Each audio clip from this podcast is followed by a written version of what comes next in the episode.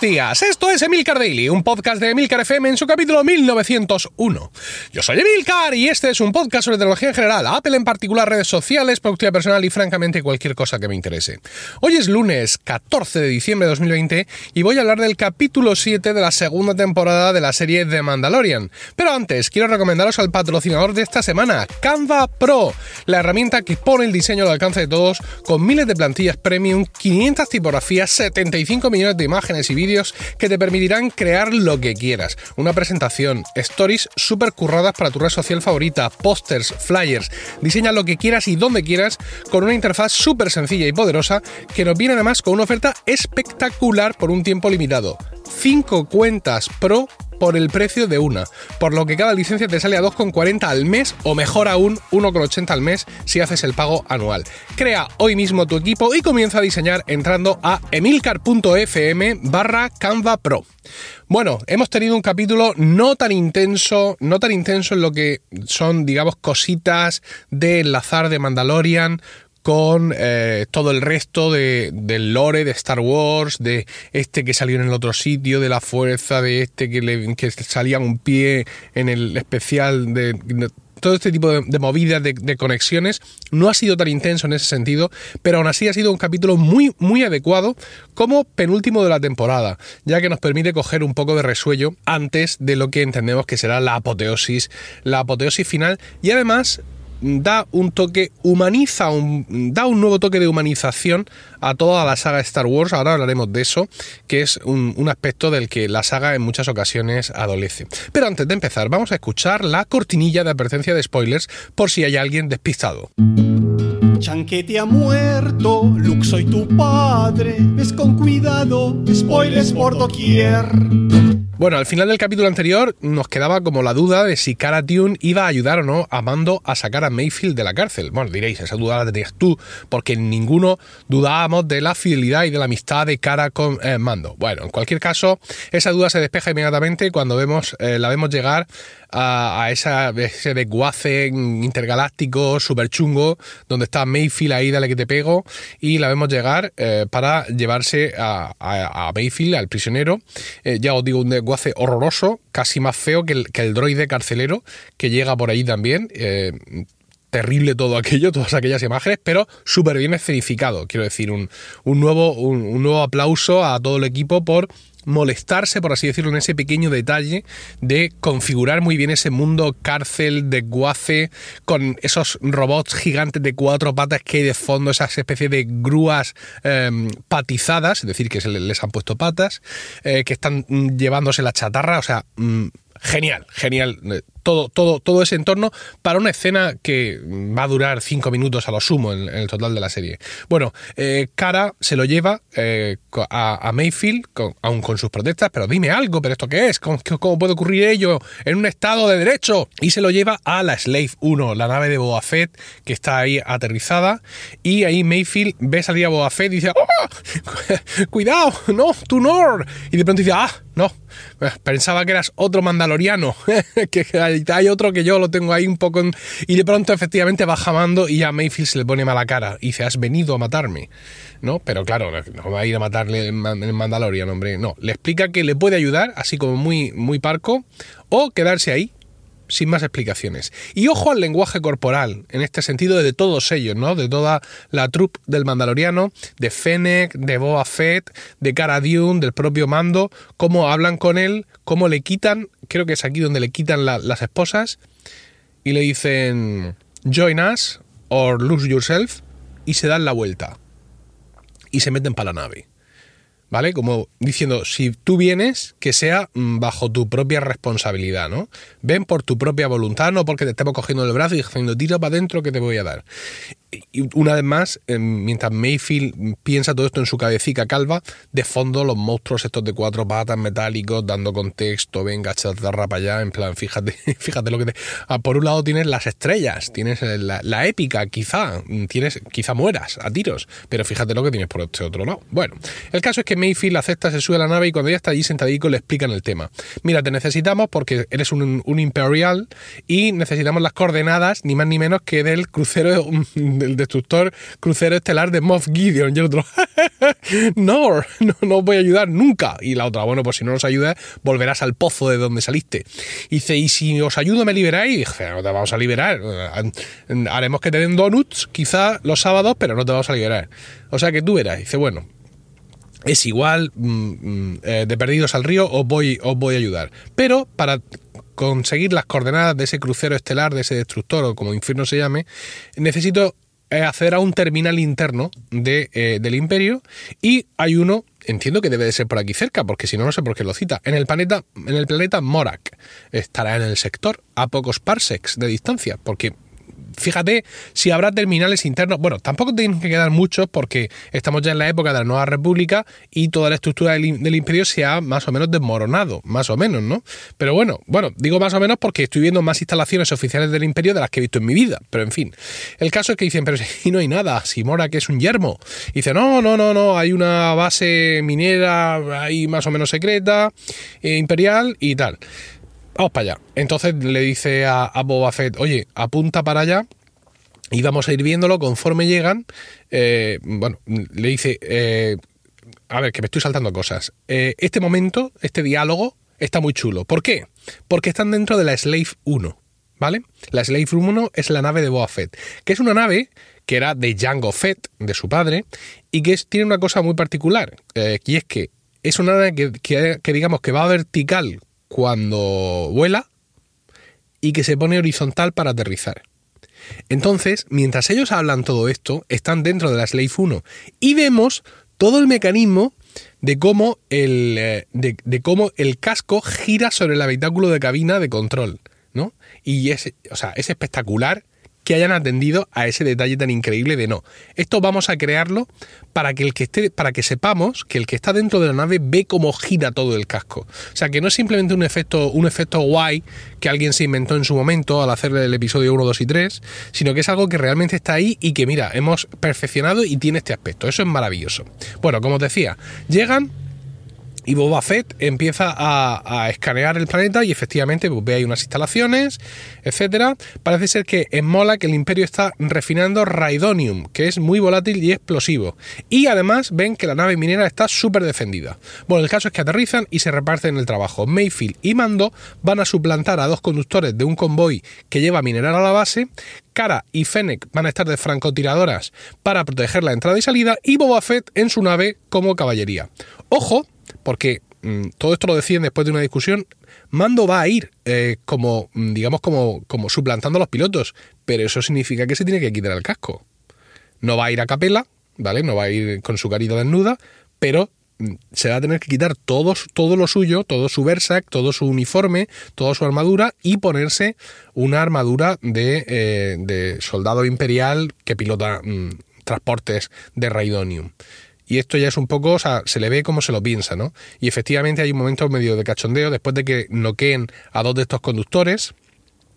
Cuando aparece Mando disfrazado así, con, con este uniforme, Mayfield se, se, cachondea un poco de él y Mando le da a Cara Dune todo, lo, todo, todo su ser realmente, ¿no? Es decir, toda su armadura y el casco, que para él hay que recordar que significa muchísimo, porque this is the way, nunca te quitarás el casco, nunca mostrarás tu cara delante de nadie, y encima el, la armadura está hecha de Versac, de Vers, Verskar, nunca, nunca, lo pronuncio bien, de este material que no es ya que sea bastante indestructible, porque ya hemos visto que se las tiene tiesas con un sable de luz, sino que es que además es una cosa ritual y mágica y propiedad de los mandalorianos un, material que les fue arrebatado por el imperio, ¿de acuerdo? Y que ellos reclaman como suyo por derecho, es decir, que no son simplemente sus armas, sino que tiene un componente, eh, pues digamos, eh, no sé, no, sabría explicarla, no sabría decir la palabra, eh, porque podría ser familiar, podría ser una cosa de tribu, podría ser también un componente mágico, un componente filosófico, un componente religioso,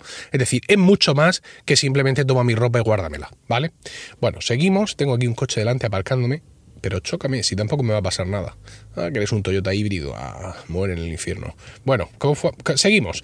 El caso es que mm, se meten en el, en el transporte, ¿vale? Se ve a Mando que está súper incómodo con la situación, se le ve que está ahí, que mm, que, está fastidiado y Mayfield eh, se quita su casco para poder respirar mejor y empieza a tener una conversación mm, trivial, una conversación más bien de política de barra de bar, ¿no? En el que, pues, ese tipo de historia, esto es que es así, esto es que es asado, es que fíjate, y le dice eso, que todos tenemos nuestros límites, pero que los sobrepasamos según en qué momento. Dice, como por ejemplo tú, que nunca te quitas el casco y ahora, como se trata de rescatar a tu niño, pues te lo has quitado. ¿vale? Aunque lleves otro casco, pero el tuyo te lo has quitado. Pasan, mm, cuando ya van conduciendo este convoy, este, este transporte con el Raidonium, camino de la, base imperial, pasan por un poblado, los lugareños se apartan de mala gana, les miran regular, vemos niños, mujeres, hombres, con aspecto de pobreza, con aspecto de estar muy machacados, víctimas de la guerra en general. Mayfield dice que, fíjate, a esta gente le da igual, imperio, nueva república, al final somos invasores que vienen a, su tierra, ¿no? Y ahí tenemos el primer toque, digamos, eh, humano, emotivo. Estoy por bajar y aparcarte yo el coche. ¿Qué, qué problema tienes? Por, si cabe de sobra. Yo no sé, de verdad, pero bueno. Yo no me puedo echar más para atrás, porque si no, luego yo no salgo. Pero en fin, bueno, tú sabrás. El caso es que, eh, bueno, insisto, siguen, siguen con su transporte hacia, hacia la nave imperial y por radio empiezan a, mm, recibir informes y, a escuchar cómo el resto de transportes del convoy, van bastante distanciados, están teniendo problemas y están siendo destruidos conforme se acerca a la base. Y es en plan, pero ¿qué demonios está pasando, no? Y de pronto parece que les toca el turno. Y es que resulta que eh, están siendo asaltados por piratas locales que están eh, atacando a los vehículos desde barcazas flotantes. Y lo que hacen es saltar, ponerse encima del vehículo y eh, abrir el compartimento donde está el Raidonium y ponerles cargas explosivas. O sea, no sé qué tipo de pirateo es este, no sé si es por mantener alto el precio del Raidonium en el mercado, pero vamos, básicamente se, se dedican a eso. El caso es que, bueno, Mando sube al techo del transporte, tiene ahí una lucha espectacular con ellos, a puñetazos, a tiros, o sea, chulísima la escena realmente, con, estos piratas en la barcaza saltando para un lado, para otro, para arriba y para abajo. Eh, están fuera del ángulo de, de, Fennec y de Cara Dune, porque ellas, digamos que van andando paralelamente eh, siguiendo el movimiento del convoy para llegar a donde está la base digamos que es una especie de protección que ellas hacen, pero no sé, las podrían haber dejado directamente en la base. Esto está un poco mal traído porque este era un momento especial para que ellas les protegieran, que para eso se supone que están. Pero bueno, no lo hacen. El caso es que la lucha se va complicando, en un momento dado parece que Mando prevalece, pero de pronto aparecen 700.000 barcazas más, ya están llegando a la base, Mando no sabe qué va a hacer y de pronto aparecen dos cazas TIE Fighters que salen en su ayuda y también tropas de asalto que repelen a los piratas que llegaban a pie y bueno, ellos consiguen entrar en, la base y son recibidos eh, en el Lord de multitud, son recibidos como héroes, habéis traído la gloria al imperio, gloria al imperio, todos súper festivos, en una escena, una escena súper curiosa, porque es una de estas escenas de celebración que hemos visto muchas veces en bases, en bases de la, de la, de la Alianza Rebelde pero que es la primera vez que vemos en una base imperial, ¿no? Es como muy raro, es decir, es como... Ellos también se alegran, por así decirlo. Claro, nuestra perspectiva del soldado imperial es que es una carne de cañón, es que es un clon, es que mm, son niños robados, pero esta gente que está ahí está luchando por el imperio y, se les ve como muy believers, ¿no? Como muy creyentes en el imperio. Eh, habéis traído la gloria al imperio, larga vida al imperio. O sea, les felicitan, son héroes y... Mm, no sé, o sea, no, no, voy a decir que me esté volviendo imperial, ¿no? Pero la realidad es que ahí ves un poco como, como la otra cara que hasta ahora pues, pues no hemos visto, no hemos visto y que y resulta muy extraño, ¿no?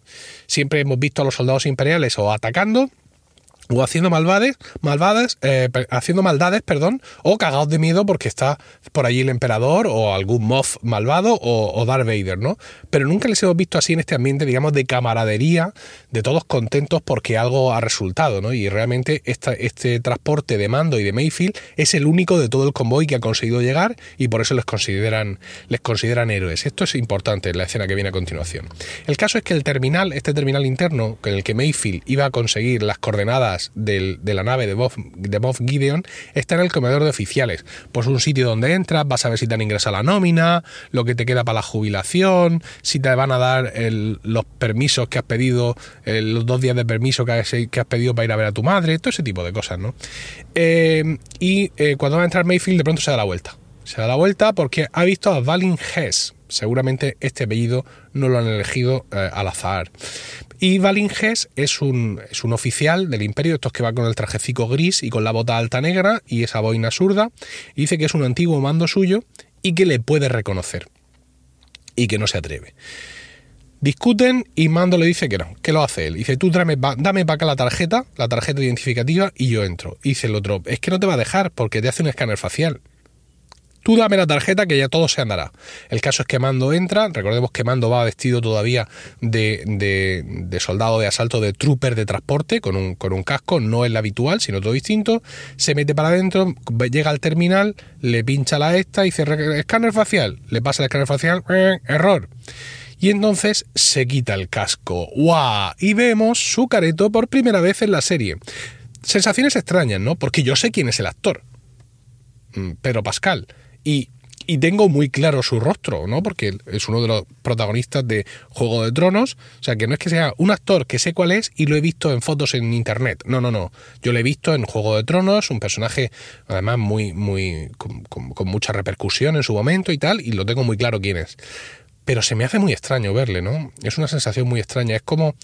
Es que el, el casco del, de mando se ha vuelto tan icónico como el de Darth Vader realmente. Y el personaje es el casco aunque conozcamos de verdad eh, su rostro, ¿no? Es, increíble eh, la transformación que ha supuesto el, tener ese personaje así, que solo viendo ese trozo de metal lo identificas con el personaje y cuando ves su verdadera cara te quedas como un poco desfasado. Se estuvo comentando que Pedro Pascal se quejaba de que su cara salía poco y que quería que su cara saliera más, le decía a los productores. Y le decía a los productores, pero tú es que no te has leído los guiones, tú es que no sabes lo que, lo que opina el personaje de quitarse el casco. Pero bueno, en este caso está bien traído. Está bien traído porque, como ya decía Mayfield, eh, Mando está sobrepasando sus límites y lo hace por el amor que siente por Grogu, ¿no? Por, por, el, por, el, por el pequeño Yoda. Eh, se quita el casco y le hace el escaneo facial y pasa. Y aquí es donde yo no entiendo nada ¿qué escaneo facial hace? O sea, mm, el, el, terminal que se tiene que asegurar de que eres un ser humano, porque si él lleva la tarjeta de Mayfield, yo entiendo que el, terminal te hace un escaneo facial para ver si eres Mayfield, ¿no? Aunque si llevas una tarjeta identificativa de Mayfield, el imperio ya sabe que has desertado o que fuiste capturado. Esto está cogido un poco por los pelos para tener una excusa de que eh, para que Mando se quite el casco. Y ya está. Eh, Deus Ex Máquina y a tomar por saco. Y seguimos. Bueno, el caso es que Mando consigue los datos de la localización de Moff Gideon, pero Valin Hess, que está viendo la escena, sospecha y se le acerca. Eh, empieza a preguntarle cosas, claro, Mando no sabe qué responderle y Mayfield lo salva metiéndose con habilidad en la conversación, pero Hess insiste en tomar unas copas para brindar por su éxito trayendo el cargamento. Mientras tanto vemos como las chicas por fin, a pata, andandico por todo el planeta, han llegado a la refinería y toman posiciones. El trago con Hess mm, es complicado, ¿no? Mayfield empieza a desinhibirse un poco y pide brindar por la operación ceniza. No quiero pensar en, Reddit ni en, las distintas Wikipedias hablando de la operación ceniza. Él dice que él sirvió en eh, Burning Con y, dice Hess que fue un día difícil y que él tuvo que tomar decisiones muy complicadas. Y el otro dice, sí, sí, lo sé. Al final, una división perdida y la ciudad entera arrasada y ICGs que sí, que es cierto, pero que todos murieron en definitiva a, mayor gloria del imperio. A Mayfield aquí se le va un poco el kiko y empieza a decir que sus compañeros murieron por nada, que los lugareños murieron por nada y solo defendían luchando, eh, defendían y solo defendían su hogar luchando por la libertad. Y el otro, con una sonrisa socarrona, le dice, pero hemos prevalecido. La nueva república es un desastre y con este Raidonium que estamos aquí refinando vamos a sembrar un caos tal caos que la gente va a, va a reclamar nuestra vuelta, porque la gente cree que quiere libertad, pero en realidad lo que quiere es orden. Y nos recibirán con los brazos abiertos con todo este caos que vamos a gobernar. Se supone, o yo entiendo que ellos lo que quieren es ese Raidonium para mm, cometer atentados terroristas, entre comillas, anónimos, es decir, no diciendo, somos los imperiales poniendo bombas, sino, hoy somos, somos la, la, Federación de Comercio, ¿vale? Esta es, una argucia habitual del, lado oscuro. Y entonces la gente dirá, hombre, que bueno el imperio, con el imperio se podría seguro por las calles y todo ese tipo de, historias, ¿no? El caso es que aquí en este momento ya Mayfield cortocircuita por completo, porque además eh, el personaje está súper bien hecho, se le ve malvado, se le ve mm, taimado, terrible, y Mayfield ya no lo soporta más y le dispara en el pecho. Y aquí, bueno, es una pedazo de escena, este, este diálogo entre Mayfield mm, con Mando con el, a cara descubierta haciendo señales y diciendo no, no, por favor, no te metas en estas historias ahora. Y es lo que decía al principio, este, este, esta escena humaniza la saga, ¿vale?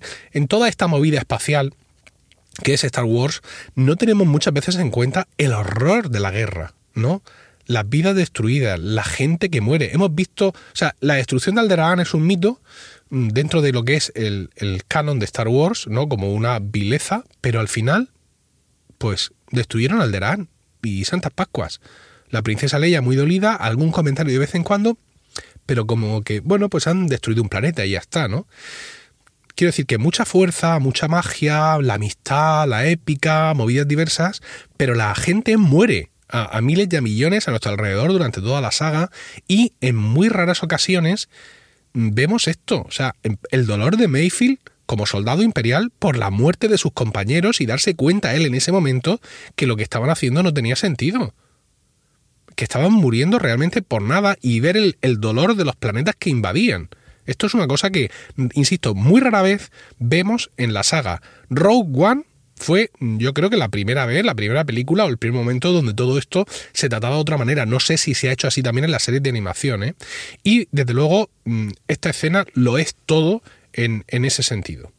El caso es que eh, eh, empiezan los tiros, etcétera, pim pam, pim pam, pim pam. Mayfield le dice a Mando, yo no he visto nada, tú ponte el casco y yo, esto, esto no ha pasado con respecto a lo que es mostrar su rostro y empiezan a liarse a tiros con todo el mundo, salen por las ventanas del, comedor de, oficiales y ahí ya sí cuentan con la fantástica cobertura de las francotiradoras en una escena súper épica. Finalmente consiguen llegar a la Slave 1 porque Boba Fett la ha acercado así a una terracica, saltan dentro y cuando ya están dentro dice Mayfield, apaga la pistola esa larga. Le dan un pedazo de rifle y desde los churos mirlos, ¡bim! le mete un tiro a uno de los transportes, seguramente el suyo, lleno de radonium, con lo cual hace una explosión tremenda y toda la refinería se va a tomar por saco y cuando eh, Mando lo mira así como diciendo mm, bien hecho pero todo esto por qué le dice que es que muchas veces necesitas poder dormir bien por la noche, haciendo referencia a una parte del diálogo que ellos habían mantenido en el transporte mientras, mientras eh, empezaba la, misión. Bueno, una vez en la Slave 1, Boba Fett da buena cuenta de dos TIE Fighters que le seguían y aterrizan en un bosque para eh, recoger a Cara Dune y a Fennec. Eh, muchas gracias por ayudar, le dice Mando, etcétera, y Cara Dune se ha quedado con el rollo, o sea, ha visto lo que ha hecho lo que ha hecho Mayfield, que seguramente es pues cortar eh, de raíz uno de los intentos del el imperio por eh, volver. ¿no? Por, hacer cosas malvadas para, para, volver, ¿no? Y en ese sentido empieza a decirle a Mando, oye, es una pena que el prisionero 765-431 haya muerto en la explosión de, de, de, de Mora, que el otro, pues sí, la verdad es que fue de una gran ayuda, pero ha muerto. Y entonces, claro, el otro flipa, oh, me puedo ir, y coge y se va se va seguramente a empezar una nueva vida en ese poblado que hemos visto al principio, donde seguramente un tío con su habilidad eh, será de muchísima ayuda. Para terminar el capítulo vemos el crucero de Moff Gideon que recibe una llamada. Es Mando diciéndole que tiene algo que él quiere y que no se hace una idea de lo que tiene y de lo que significa para él mismo, parafraseando el amenazante discurso que Moff Gideon les dio a él y a sus aliados en la primera temporada cuando les acorraló en Nevarro. Es decir, cartas boca arriba, nada de sigilo, voy a por ti, confrontación final de la leche. En fin, bueno, este es por cierto el primer capítulo de toda, de toda la serie donde no aparece Grogu. Si descontamos que en el capítulo 1 de la primera temporada se le ve apenas durante 30 segundos al final. Por cierto, por cierto. hablando de muertos. Toda aquella gente que mató Mando para llegar a, a Grogu, a Baby Yoda, con el robot otro, ¿vale? Todos aquellos eran... ¿Quiénes eran? Eran, digamos, eh, protectores de Grogu, fieles a él, mmm, mandados por amigos de los Jedi. Eran piratas que lo habían capturado y que sabían que era valioso y lo tenían de rehén mmm, esperando una recompensa o intentando venderlo a alguien. Eh, no lo sé, porque también hemos de recordar que el robot, el robot cazarrecompensas, quería matarlo, porque decía que la orden era eliminar al objetivo, ¿no? La orden que tenían los cazarrecompensas en general. ¿De acuerdo? Mm, pero esto me extraña mucho. ¿Por qué, ¿Por qué el Imperio lanza una orden a, la, a los cazarrecompensas diciendo que busquen a Grogu y que lo maten? Para nosotros tenía eso sentido al principio, pensando, oh, es que este puede convertirse en un gran Jedi y fastidiarnos los planes imperiales. Pero ahora que sabemos que no, que necesitaban su sangre para el tema de los clones del emperador, pues esto es un poco raro. Pequeños agujeros en los que caigo ahora y a lo mejor encontramos explicaciones futuras. Realmente cuento los días que quedan para el capítulo final con alegría y también con pena. Y bueno, con esa mezcla de sentimientos veré dicho capítulo, por cierto, en una televisión 4K pero esa es otra historia y debe ser contada en otra ocasión. Espero vuestros comentarios en Twitter, arroba Emilcar. Muchísimas gracias a Canva Pro por patrocinar Emilcar Daily esta semana. Que tengáis un grandioso lunes, un saludo y hasta mañana.